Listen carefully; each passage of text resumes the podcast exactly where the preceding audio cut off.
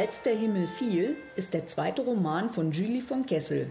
18 Jahre nach dem terroristischen Übergriff werden die Bilder wieder lebendig.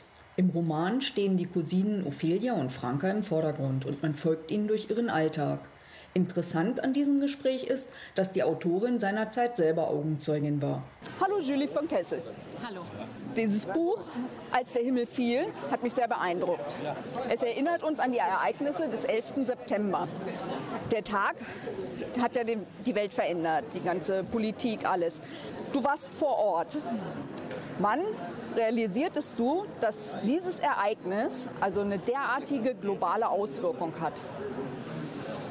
Also ähm, das hat ein bisschen gedauert. An dem Tag selbst ähm, hörten wir zwar, also wir sahen im Fernsehen, dass etwas passiert war und hörten das auch, aber ähm, es war auch ganz interessant. Äh, wir haben dann beim ZDF in Mainz angerufen und gesagt, hier ist was vorgefallen und äh, wir sehen es von unserem Fenster aus und äh, da war die Reaktion nur, wir haben nichts in den Agenturen.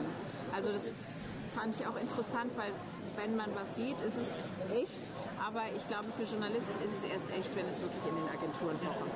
Ja, und dann dachte ich zuerst noch, das sei vielleicht ein Sportflugzeug oder ein kleiner, also ein Hobbyflieger. Und dann dauerte das eigentlich, bis ich vor Ort war, dass ich erst äh, realisiert habe, was es für ein Ausmaß hat. Ja, und die Bilder gingen ja auch über, um die Welt mit dieser Staubwolke, die durch diese Straßenschluchten kam. Und als Augenzeuge, wenn man also eine Demonstration der Vergänglichkeit bekommt, wie ist diese? dieses Gefühl? Ja, ich hatte wahnsinnige Angst. Ähm, ich hatte wahnsinnige Angst und war mir eigentlich auch sicher, ähm, dass ist, also zuerst kam diese Staubwolke und man wusste auch gar nicht, ähm, es gab unheimlich viele Gerüchte. Es hieß immer, es gibt noch ein Flugzeug in der Luft und äh, keiner weiß, auf was das zusteuert. Und äh, es war einfach Panik, Angst und wirklich das Gefühl, äh, was kommt als nächstes. Und ähm, das ging über Tage, wenn nicht Wochen. Dieses Gefühl ist absolut beklemmt gewesen. Ja. Und ist in der Zeit bereits die Idee zu dem Roman entstanden? Ah, nein, auf gar keinen Fall. Es hat wirklich Jahre gebraucht, bis ich überhaupt an den Vorfall, an den Anschlag denken konnte, ohne nicht äh, komplett in Tränen auszubrechen, sodass ich Jahre gebraucht habe, um es überhaupt zu verstehen. Und dann hatte ich noch ein anderes Romanprojekt, aber während meines letzten Romans habe ich schon darüber nachgedacht, dass das eigentlich das Thema ist, was mir sehr nah ist, was ich, äh, glaube ich, auch noch gut so wieder aus mir hervorholen kann. Ich wusste nur auch, dass ich es eben fiktional verarbeiten möchte, also als Roman und auch eine Geschichte brauche, die vor dem Hintergrund dieser Anschläge passiert. Also ich wollte nicht nur ein Buch über die Anschläge schreiben, weil ja auch alle die Bilder kennen und alle wissen, was wann passiert ist. Und deswegen wollte ich eben, äh, dass, dass wirklich, dass da eine Handlung primär ist und das ist der Hintergrund. Genau, und das haben wir mit Franka und Ophelia lesen können. Und die verbindet ja eine lebenslange Freundschaft schon, die beiden Cousinen. Für wie wichtig hältst du eine solche Verbindung? Ich glaube, man kann der Sache gar nicht genug Wichtigkeit zuschreiben. Also für mich äh, sind Frauenfreundschaften oder eben enge Beziehungen zu Schwestern oder Cousinen die wichtigste Triebfeder eigentlich in meinem ganzen Handeln gewesen. Also viel wichtiger als Beziehungen mit Männern. Weil Beziehungen zu Frauen, weil das eine Innigkeit und eine Nähe hat, auch manchmal eine Konkurrenz, die aber auch ja sehr belebend ist. Ja. Also ich habe das immer als etwas sehr Starkes empfunden. Ich bin auch die jüngste Schwester von dreien und habe immer meine Schwestern unheimlich bewundert, denen sehr nachgeeifert, die sehr gebraucht. Ja, diese ganzen Gefühle, dieses einander zu brauchen, ich glaube, das war vielleicht bei uns auch noch mal stärker, weil wir immer umgezogen sind. Dadurch ist ja die Außenwelt dann immer wieder fremd und man muss sich neu akklimatisieren und dann hält man auch noch mal stärker zusammen. Also deswegen, ich würde sagen, für mich sind Frauenfreundschaften unheimlich prägend. Hm.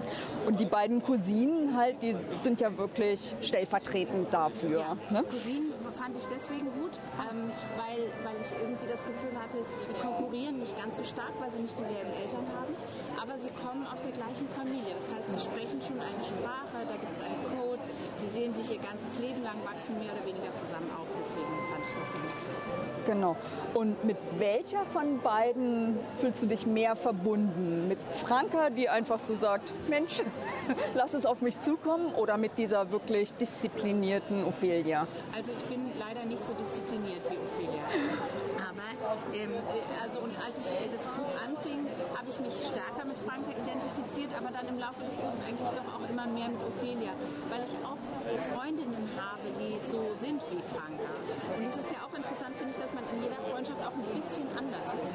Und wenn ich mit jemandem zu tun habe, der so ganz unstet ist und schillernd und spontan, dann werde ich sehr stark zu Ophelia und sehr bestehe darauf, dass wir uns aber pünktlich treffen und warum versetzt du mich wieder und jetzt trink nicht so viel. Also ich kann eigentlich beide ganz gut verstehen. War auch gut zu lesen. Und Musik und Kunst, spielt das auch in deinem Leben eine Rolle? Also ich spiele leider nicht Geige. Ich habe aber beides gewählt, weil ich beides sehr spannend finde und eben diese Kunstwelt ist ja eine unheimlich reiche Welt, auch an Geschichten, irgendwie auch ein bisschen absurd, weil natürlich man so als Außenseiter überhaupt nicht versteht, nach welchen Regeln die funktioniert, also warum jetzt ein Kunstwerk wahnsinnig teuer ist und so weiter. Ich hatte aber auch schon von Freunden gehört, dass es eben so eine Welt ist, die noch sehr altmodisch funktioniert, ohne Verträge, alles mit Handschlag und so weiter und wo man einander sehr gut kennen muss, um einander zu vertrauen. Und ja, das mit der Musik ähm, habe ich deshalb gewählt, weil ich in meiner Kindheit und Jugend jemanden kannte, der so eine ähnliche Geschichte hatte wie dieser Harry.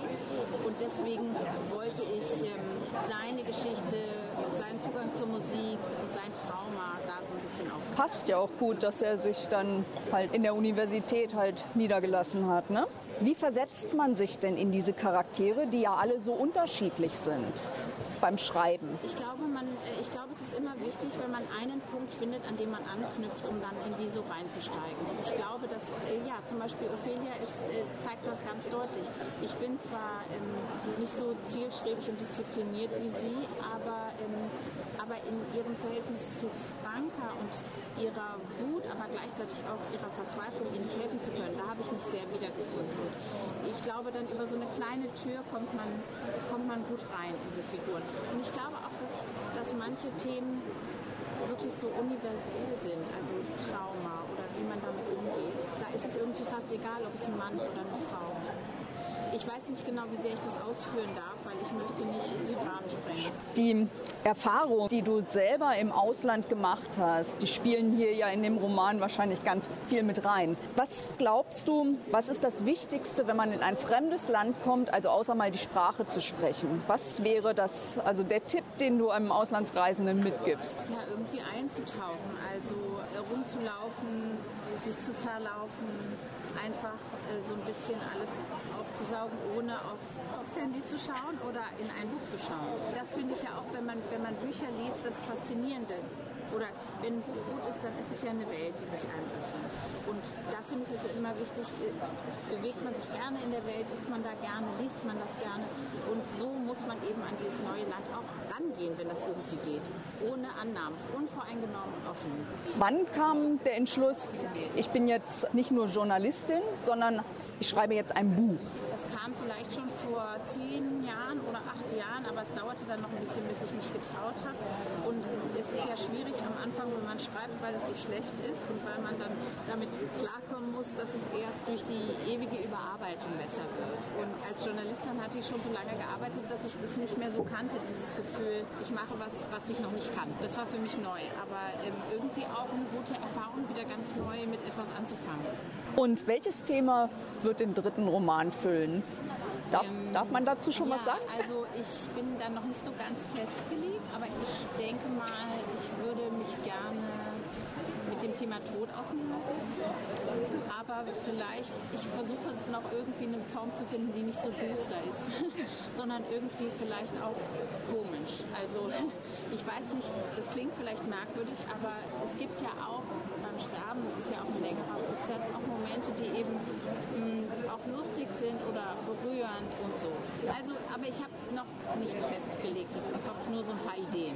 Okay, also werden wir auf eine kraftvolle Oma wieder hoffen dürfen, ja? genau, vielleicht sowas. Okay, dann vielen, vielen Dank für das Gespräch. Auch. Wie ihr hören könnt, hat Julie von Kessel einen bewegten Lebenslauf. Das spiegelt sich ebenfalls in ihren Romanen. Die Rezension zu Als der Himmel fiel findet ihr auf meinem Blog https fraugoetheliest.wordpress.com.